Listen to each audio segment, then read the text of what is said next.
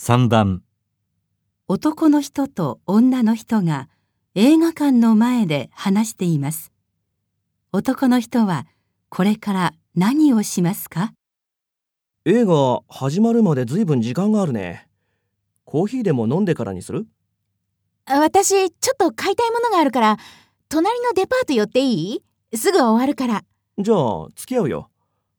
ああ大変だこれ、会社に置いてこないといけなかったんだ。すぐ戻ってくるから、買い物が終わったらそこのコーヒーショップで待ってて。ええもう、間に合うの？タクシーで行ってくる。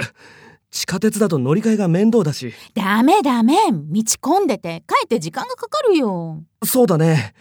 乗り換えがあってもその方が早いか。男の人はこれから何をしますか？